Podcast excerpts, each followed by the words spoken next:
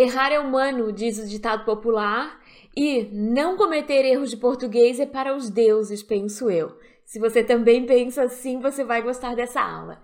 Nessa aula, nós vamos aprender com a professora Luciana Jimenez, que é doutora em linguística, algumas regrinhas da língua portuguesa que vão nos ajudar a, a evitar erros nas nossas postagens, nas nossas páginas de inscrição, no nosso site, erros que podem nos custar, por exemplo, a inscrição de um curso, né? Porque, como ela bem vai mostrar pra gente, nós, quando nós encontramos erros de português no texto das pessoas, nós criamos uma resistência. E se você quer alcançar mais pessoas, se você quer captar a atenção das pessoas e conquistar novos clientes e novos alunos, você precisa sim prestar atenção em como você está escrevendo.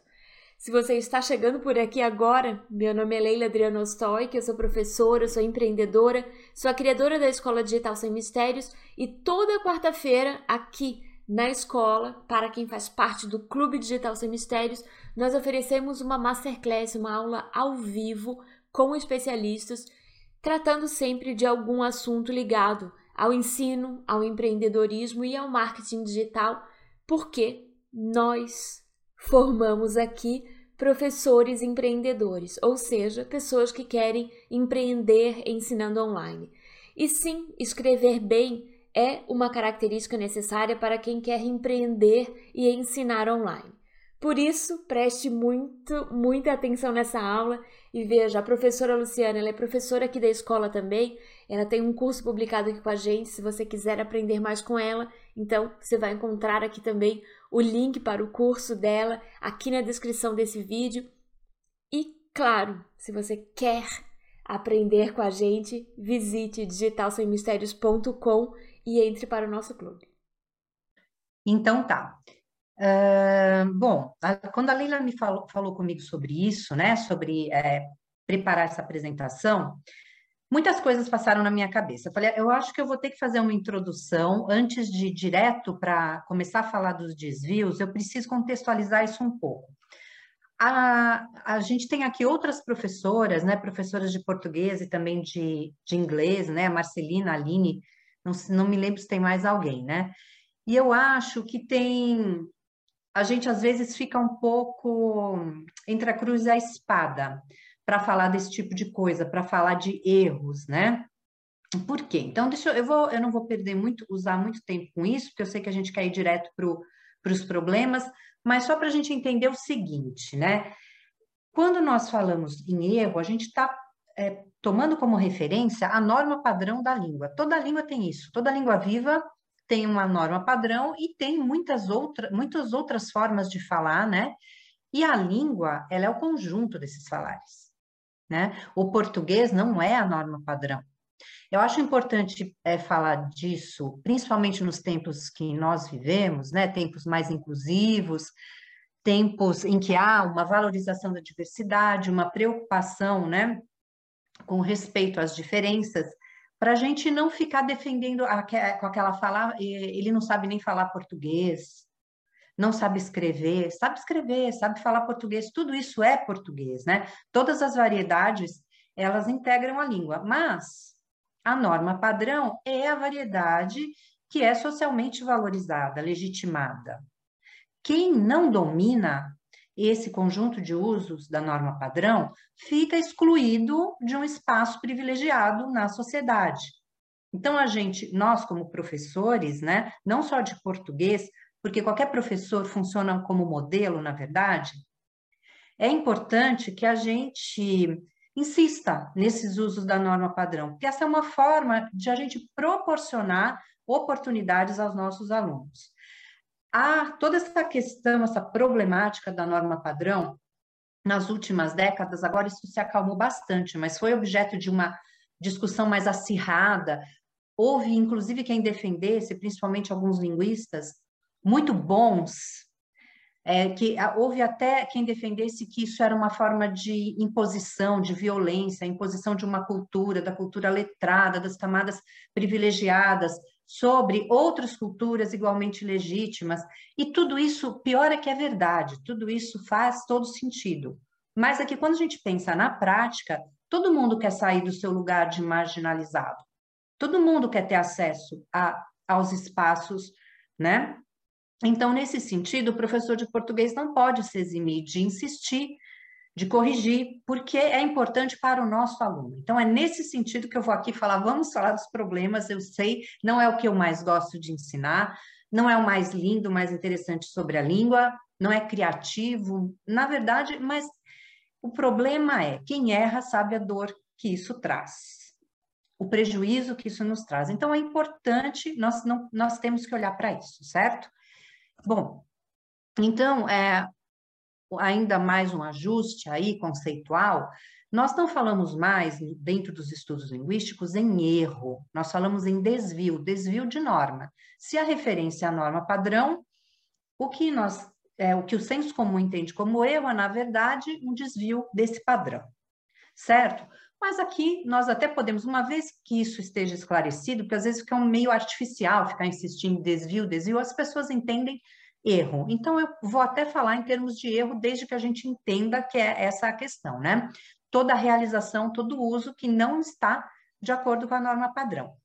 E aí, eu, eu comentei, toda língua tem a norma padrão. Mas no Brasil, chama a atenção o abismo que existe entre a forma como a maioria das pessoas fala e a norma padrão. Né? Os linguistas chamam a atenção para isso. Eles falam em diglossia, em, em, são duas línguas, é quase que uma língua estrangeira, muitas vezes, para o brasileiro que não faz parte da cultura letrada. Então, isso está muito distante. E uh, isso deveria isso pode provocar em nós muitas coisas, né? Eu, como professor, escuto, às vezes eu vou ao médico, por exemplo, e ele, sabe, médico que gosta de conversar, aí ele fala: o que, que você faz? Ai, você é professora de português, ai, que dó de você, não? Você deve passar, você deve ficar muito nervosa, você deve ficar muito. E eu não, não fico, né? nem um pouco. Para mim, aliás, né, como eu estudo isso, para mim é tão natural, é normal, é isso mesmo que vai acontecer quando a gente tem essa situação, né, de um, uma cultura que está tão distante. Eu sei, para mim é normal que as pessoas vão errar e não me choca, não me nada, né? É mais o brasileiro que não é aquele brasileiro que está fora das discussões sobre a linguagem, né? digamos assim, no entendimento do senso comum, cometer um erro de português é gravíssimo. É gravíssimo. Brasileiro tem isso, gente. Eu estou falando da minha cultura, então por isso que eu acho que eu posso. Vamos falar claro. É assim: tem uma palavra que você escreveu errado sua vida inteira, nunca você percebeu. Você nunca parou para pensar e um dia alguém te corrige de repente chama atenção, você fala, gente, e a vida passa diante dos seus olhos. Você cometeu esse erro a vida inteira. A próxima vez que você vê uma pessoa que faz aquilo, você não perdoa, você acaba com a pessoa, você acaba, né? Isso é muito típico. Já viram como as pessoas se corrigem de uma forma mesmo depreciativa, né? E outra coisa importante, isso cai na identidade na nossa identidade não profissional, como pessoas, né? Pode ser que a minha competência, o que eu ensino, não esteja, no meu caso, está diretamente ligado ligado a isso, né? Eu ensino português. Então eu morro de medo de cometer um erro. Eu morro nas redes porque eu sei o, como isso vai voltar para mim. Mas mesmo que não seja certo, vamos pensar uma pessoa, falava muito isso para os meus alunos na faculdade, está fazendo um estágio ela está aprendendo uma profissão, ela comete lá um erro, ela será corrigida pelos superiores, porque ela está aprendendo. Mas se ela comete erros de português, talvez ela seja descartada, não serve, não serve, porque é uma pessoa ignorante, entendem? É uma pessoa burra, vamos falar português bem claro, até isso a gente ouve, né? Isso é justo? Não é, mas eu estou falando da vida como ela é, certo? Então vamos lá. É, era disso que eu estava falando. Errar é humano, acontece, todos nós faremos, mesmo quem revisa, mas ninguém perdoa. Na nossa cultura, isso é imperdoável. Então, se nós estamos falando de divulgar os nossos serviços, né, a nossa imagem, vale ter muito cuidado com isso. só uma fofoquinha, Leila. Eu, eu, o Vinícius, que conheci através de você, gosto, acompanho, gosto de ver algumas coisas dele, e ele fala sobre as críticas que ele recebe, né? Ele fala de uma forma muito assim, né? Que quando ele está em campanha, tem um monte de gente que escreve para avacalhar com ele. E ele fez uma campanha que eu achei muito bonitinha e cometeu um erro. Ele usou essa última, não sei se vocês viram, que ele fez uns quadros assim, escrito à mão. E ele usou um arcaísmo, ele escreveu entonces. Entonces, clica e se inscreva, né? Que isso é uma palavra que a gente nem usa, foi uma gracinha que ele fez. E ele escreveu entonces, com i. A gente até pensa, ninguém vai notar. Ele falou que ele recebeu muita mensagem avacalhando com ele por causa disso. É que ele é um cara muito descolado, tal, ele tirou de letra, né? Ele falou: "Ah, errei" passa pela mão de cinco pessoas e ninguém notou, a gente errou. Paciência, né? Não é por isso que o, o, a minha mentoria não vai ser excelente, mas ele teve que lidar com essa rejeição, né? E com essa. Bom, então, como que a gente faz, gente, para não errar em meia horinha, que foi mais ou menos o que eu combinei com a Leila? É complicado, né? Porque vamos falar a verdade, a língua nos oferece ferramentas para a construção de infinitos textos, infinitos efeitos e tudo mais. E também nós podemos cometer infinitos erros, né? Para cercar isso, temos que ter algum, algum critério. Então, uma maneira de lidar com isso é pensar em categorias, né? Como é que eu posso errar? Eu posso cometer desvios ortográficos, usando letras inadequadas. O português é um prato cheio para isso, porque o mesmo som, pensa no X, né? O X às vezes soa como KS, tóxico, às vezes como Z, exame, às vezes como dois S, próximo. Então, o português propicia esse tipo de dúvida, sem dúvida nenhuma, né? E nós, às vezes, erramos. Então, as letras, fronteira de palavras, eu vou dar exemplos para a gente ver, né? Acentuação, uso do hífen, que mudou com o novo acordo ortográfico, que não é mais novo, só que eu sei, para quem escreveu a vida inteira de outra forma, ainda é novo, para a gente se acostumar com isso. E também desvios gramaticais, desvios de concordância, de regência, paralelismo, que é uma coisa que é menos conhecida, nem todo mundo presta atenção, conjugação verbal, pontuação. Então, vamos ver alguns exemplos, né? Eu separei alguns frequentes talvez não tenha nada a ver com cada um de nós, mas são problemas frequentes. Fronteira de palavra, certo? O que acontece? As palavras, as expressões com certeza, por acaso, de repente, por isso, são é, o que a gente chama de vocábulos fonéticos, são usados juntos, tem uma entonação que pode confundir. Então, às, às vezes, a gente vê escrito tudo junto, com certeza, por acaso, de repente, por isso, né? São problemas frequentes.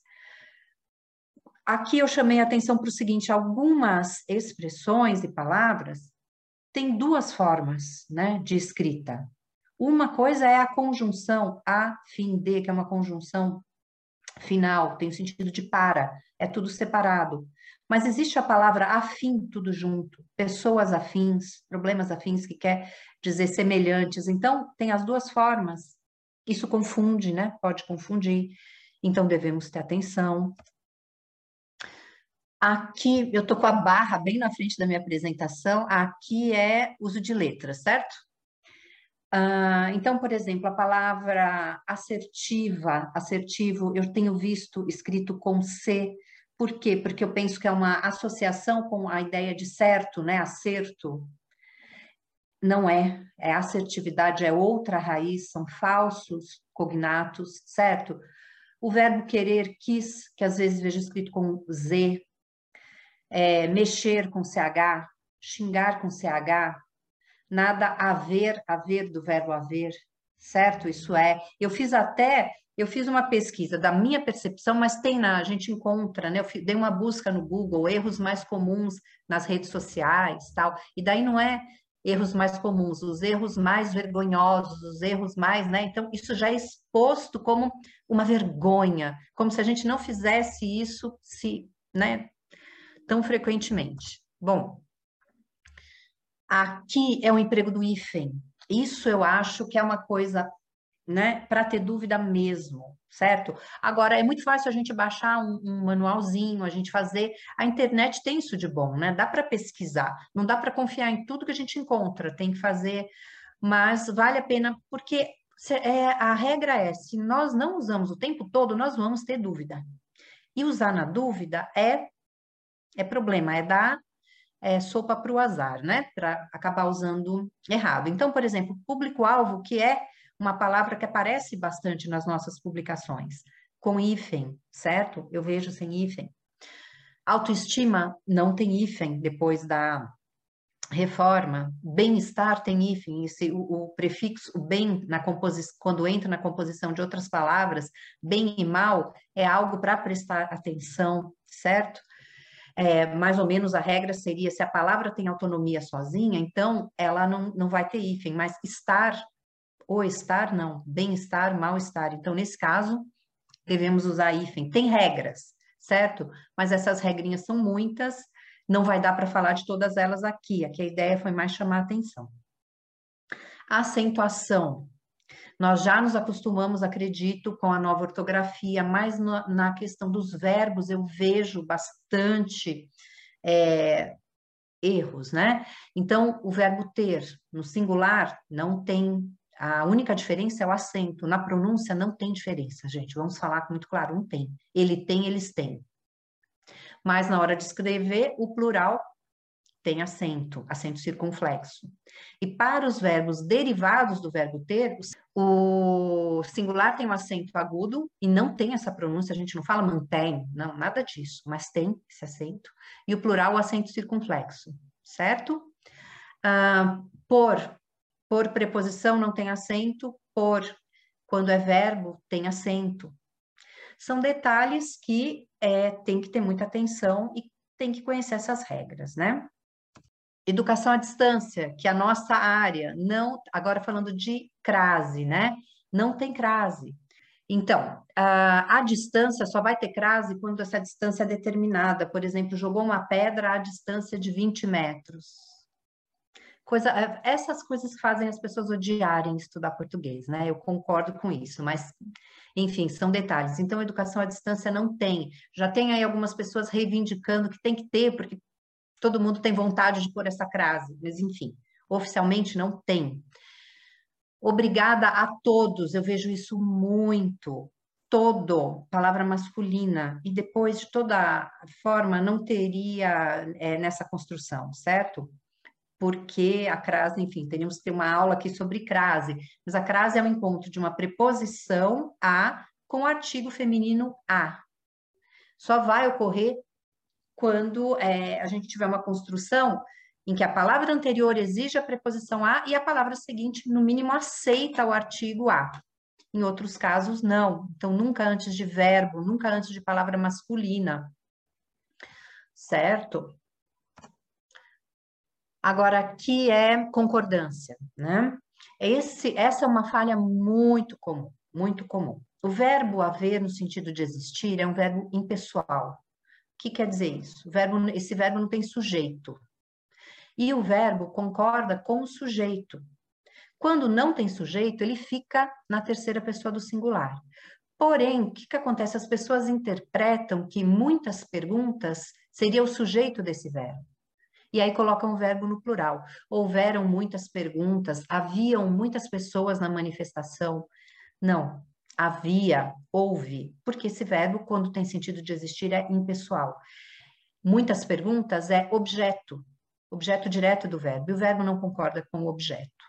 Certo? Isso cai em concurso o tempo todo, porque a intuição do falante nos leva a concordar. A gente pensa que tem que fazer esse plural, e não tem.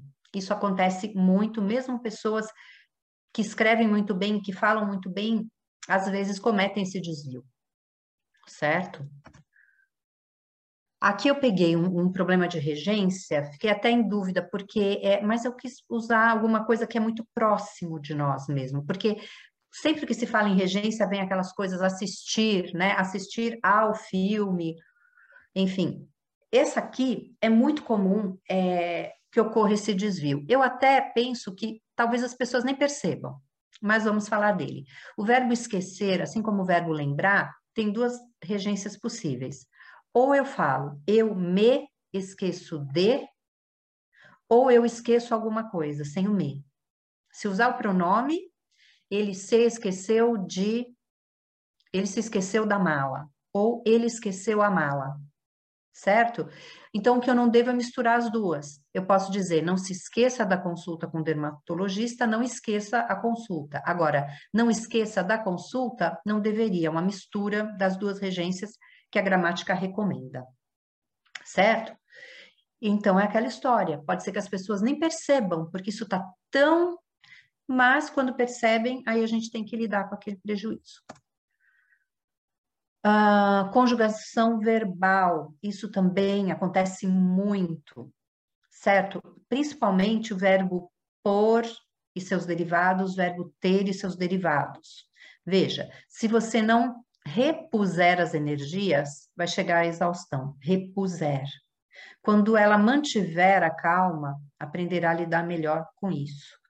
É muito comum, a gente vê muito, se você não repor as energias, quando ela manter. Por que isso? Tem motivo, a gente faz analogia. Quando o verbo é regular, no futuro do subjuntivo vai ser igual o infinitivo, o futuro do subjuntivo vai ser igual ao infinitivo, né? Se você falar, falar é o infinitivo do verbo. Mas quando o verbo é irregular, nós temos que observar essa irregularidade. Então, é, dúvidas também aí na conjugação verbal, certo? Pontuação, que é o assunto que no momento está mais é, forte para mim, está mais perto do meu coração falar disso, pensei algumas coisas que, a, que mais a gente encontra. Vocativo. Vocativo, ele deve aparecer isolado por vírgulas. O que é o vocativo? Vocativo também é, é também chamado de chamamento, é quando o nosso interlocutor aparece no nosso discurso certo? Se, se por exemplo, eu recebo um e-mail da Udemy, vem, olá, Luciana, né? Eles sabem que estão falando comigo. Isso é vocativo. E o vocativo tem que vir isolado por vírgulas. Então, é muito comum que eu receba, é, que eu veja isso o tempo todo, olá, professor, e sem a vírgula no meio. Serviu a carapuça, Leila? Tá levantando a mão ali, né? Não é só você. Se serviu, não é só para você. Esse é um dos desvios mais comuns. Agora, o vocativo tem que estar isolado, tem que ter uma vírgula, certo? É... Aí uma outra coisa, peguei aqui uma frase do Moraes Moreira para não para ficar mais divertido. Então, quem desce do morro não morre no asfalto. Muito comum essa vírgula, muito comum. Por que não pode ter? Quem não morre no asfalto? É quem desce do morro? Então, quem desce do morro é o sujeito. É um sujeito oracional, né? É, mas é o sujeito. Não deveria ter essa vírgula aí. E a gente tem muita vontade de colocar. Tem tanta vontade de colocar que alguns gramáticos até aceitam. Mas digamos assim, talvez né, vai do perfil de cada um, né? Ou você faz uma pesquisa, ou você vai pela regra, para não para não se arriscar. Se é sujeito, não pode ter vírgula separando o sujeito. Vírgula separando o sujeito do predicado é o que mais eu vejo. E, e, eu até o meu primeiro curso online, o único ainda, que eu lancei, foi sobre isso, né? A Leila até falou, mas tem certeza que tu queres falar da vírgula tal, né? E eu pensava, sim, porque é tão útil, eu vejo que as pessoas precisam, né, disso. Mas muitas vezes a, as pessoas não sabem. Eu, eu fui pelo seguinte: pessoas que escrevem até muito bem, que têm um texto muito fluente. Quando escorregam em alguma coisa, é na vírgula. Então, eu fui na vírgula. Mas tem aquilo, às vezes a gente nem sabe que não sabe, nem sabe que está cometendo um erro, e daí, então, né? Enfim. Por fim, o paralelismo. Essa história de paralelismo é menos é, conhecida das pessoas, mas é um problema. Se for o paralelismo gramatical, é um problema que é gramatical mesmo, mas pode ser apenas uma questão de estilo, certo? Quando é um paralelismo semântico. Eu vou dar um exemplo para começar de paralelismo semântico que vai ficar mais claro, que é uma, uma brincadeira do Carlos Drummond de Andrade. Fiz duas cirurgias este ano, uma em São Paulo e uma no joelho. Ou seja, são coisas distintas. Se você não coloque, não coordene, né, não coloque paralelamente uma coisa é uma coisa, outra coisa é outra coisa. E como que isso acontece no caso do paralelismo gramatical? Vejam aqui, a gente vai fazer uma lista, bullet points, né? Que é muito comum se a gente vai criar uma página de vendas. Vamos colocar coisas que são simétricas, né? O que você vai aprender neste curso? Elaborar sínteses, escrever de forma clara e direta, produzir mapas mentais. Eu usei verbos no infinitivo. O que não é legal? O que você vai aprender neste curso? Resumo, resumo é um substantivo. Escrever, escrever é verbo. Mapas mentais, misturar as coisas. O paralelismo nos diz que nós devemos é, as coisas têm de ser simétricas. Se elas estão colocadas né, de uma forma coordenada, então elas devem ter, elas devem ser simétricas. Não devemos misturar tudo, certo? Uh, isso é complicado na, é, também quando a gente constrói frases, a gente coloca um verbo que. Ah, eu não vou pegar aqui um exemplo de cabeça que não vai, vai ficar muito artificial, mas é observar essa simetria certo? Aprender, resumo, aprender a escrever. Então, eu tenho, no caso de a escrever, eu preciso da preposição. Resumo, eu não preciso da preposição. Isso é uma mistura que não fica legal e que a gente quebra o paralelismo. Gostou do que aprendeu nessa aula? Então conheça o Clube Digital Sem Mistérios, aprenda online e ao vivo com especialistas. Visite digitalsemmistérios.com, entre em clube e aprenda a empreender e ensinar online com a gente. Se você acha que esse conteúdo vai ser útil para outras pessoas, então também deixe o seu like, deixe o seu comentário e compartilhe esse conteúdo para que mais pessoas possam aprender a escrever melhor e conquistar o seu espaço online.